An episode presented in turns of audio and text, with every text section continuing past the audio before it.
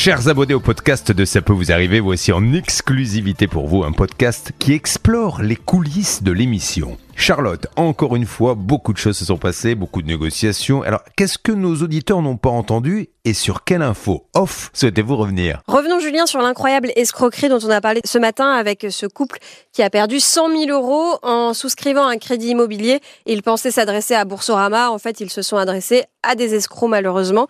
Alors, c'est parti un peu dans tous les sens. Hervé, euh, Hervé Pouchol était avec moi ce matin. À la fois, on a eu un monsieur qui se présentait comme Monsieur Gibard de Boursorama et en fait, c'était euh, c'était l'escroc. Hein, je pense qu'on peut l'affirmer maintenant. Hein. Il s'exprimait super bien. Mais, il a même réussi à faire douter Céline. Ah oui, oui, il lui a même donné rendez-vous. Hein. Ah, il est fort quand même. Elle a plomb quand même. Il lui donne rendez-vous à Boulogne. Est-ce qu'elle a pris le rendez-vous, tu sais ou pas? Euh, Je crois pas, mais euh, elle était totalement perdue parce qu'il lui dit mais on se donne rendez-vous vraiment droit dans ses bottes à Boulogne, c'est effectivement le siège de, de, de Boursorama et il était prêt à donner une heure. Bon, bref, c'est, c'est, euh, moi j'ai un vrai doute. Effectivement, euh, toi tu, tu étais persuadé que c'était pas le vrai Guibard. Bah, moi, Guibard. Ouais, Guibard ou Guibard. J'ai dit que j'y mettais ma main au feu. Et puis au moment où j'ai dit ça, je me suis dit, Charlotte, j'espère que tu te plantes pas, parce que là, j'espère que t'es pas en train de dire une grosse connerie à l'antenne. Mais honnêtement, je, suis sûre de moi. Et d'ailleurs, bon, euh, on peut le, le, dire aux auditeurs du podcast, un peu en exclu, que on a eu, et toi, Hervé, surtout toi, tu as eu hors antenne les vrais Boursorama via leur service communication. Et j'ai pu leur parler un petit peu brièvement aussi. Alors pour ma partie, c'était le côté usurpateur, escroc, etc. Est-ce que c'était bien l'escroc qu'on a eu? Ils ont confirmé que le numéro de téléphone que Céline avait composé n'appartient pas à Boursorama. Donc on peut dire cette fois avec certitude que c'était bien l'escroc qu'on a eu en ligne malgré son aplomb incroyable. Et toi, Hervé, tu étais sur la partie bah, essayer de résoudre ce cas. Est-ce que Boursorama, les vrais, s'estiment plus ou moins impliqués dans le dossier, responsables, ou au moins est-ce qu'ils vont faire quelque chose? Quel est ton ressenti? Écoute, mon ressenti pour l'instant, c'est très compliqué de pouvoir euh, régler un cas euh, comme celui-ci en, quelques minutes. Euh, J'ai eu une personne qui a écouté la conversation avec le faux conseiller.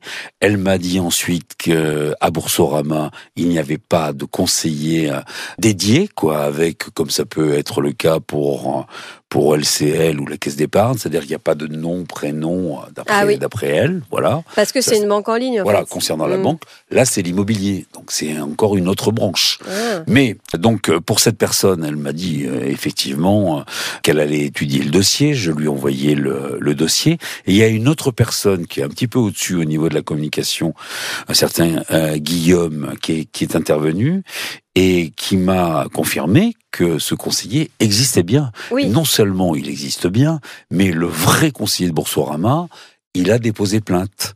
Il a déposé plainte parce que pour usurpation d'identité. Donc, ce qui est intéressant, c'est que maintenant, on sait qu'il savait quand même. Euh, les ah vrais Boursorama étaient au courant qu'il y avait une escroquerie en cours sur leur nom. Voilà, et notamment sur ce conseiller. Et notamment sur ce conseiller, ouais. Donc euh, c'est ce qu'on peut dire aujourd'hui. Moi, ils, ils, ont tous les éléments.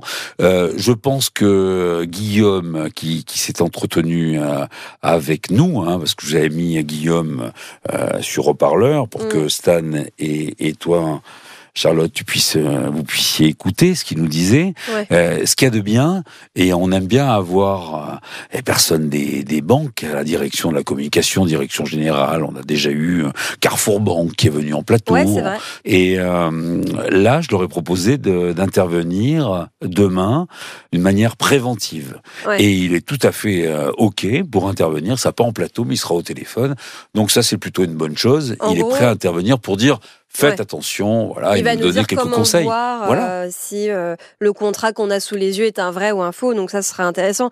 En revanche, euh, est-ce qu'il a pu t'expliquer, alors je sais pas si tu as eu le temps de lui poser la question, mais comment se fait-il que des escrocs se retrouvent avec les papiers de Boursorama? Comment se fait-il qu'ils arrivent à utiliser l'entête, utiliser un peu toute la nomenclature, les termes utilisés par Boursorama, des, des crédits qui ont l'air vrais? Est-ce que ça, ils arrivent à l'expliquer? Est-ce que juste les escrocs sont trop forts? Ils sont trop forts. Ils sont trop forts. Mais en revanche, il m'a donné une information que une autre banque m'avait donnée.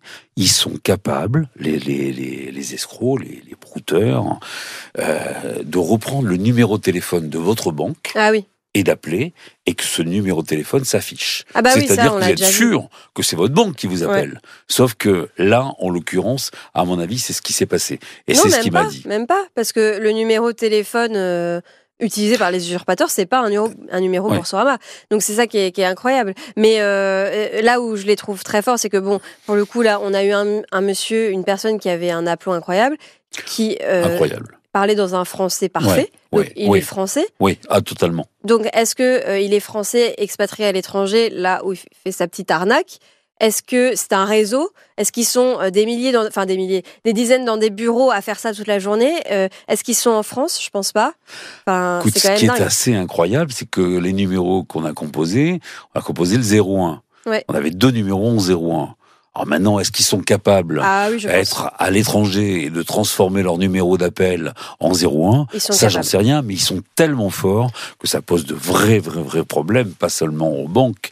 Mais euh, à- on a eu des cas avec Orange qui nous ont signalé également des usurpations d'identité. Mm. Il est facile de noter qu'un conseiller s'appelle machin machin et d'utiliser son nom, son adresse mail, de la détourner. Ils sont capables de tout. En fait, ils sont capables de tout et c'est ce qu'on voit au quotidien dans cette émission et on est surpris tous les jours de voir de quoi ils sont capables.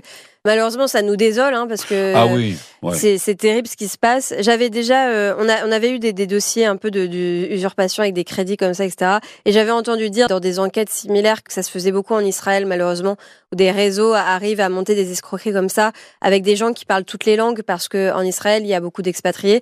Donc là, on peut pas le dire avec certitude. Évidemment, c'est qu'une supposition. Peut-être que ça se passe là-bas, peut-être que ça se passe ailleurs. C'est très compliqué de remonter jusqu'à eux de toute façon. Et en parlant d'usurpation d'identité, ils m'ont raconté une petite anecdote comme quoi il y a un de nos journalistes qui aurait appelé pour mettre pression à, Ah oui à Boursorama. Ah et oui, c'était notre JB. Et, pas lui, heureusement, euh, c'est revenu aux oreilles de Stéphanie, notre contact, qui a appelé immédiatement à la hasard. Oui. Effectivement, c'était pas JB Bah qui, ouais. qui appelait. Il y a beaucoup de personnes qui se font passer pour pour des membres de l'équipe euh, pour faire pression, pour Oui, que ne le leur faites pas, ça ne sert à Bah rien. non. Parce que au final, on le sait, Ouais. euh, à la fin, on, on finit toujours par le découvrir. Donc ça ne sert à rien de le faire avec nous. N'essayez pas. Merci Hervé. Merci. À demain. À demain.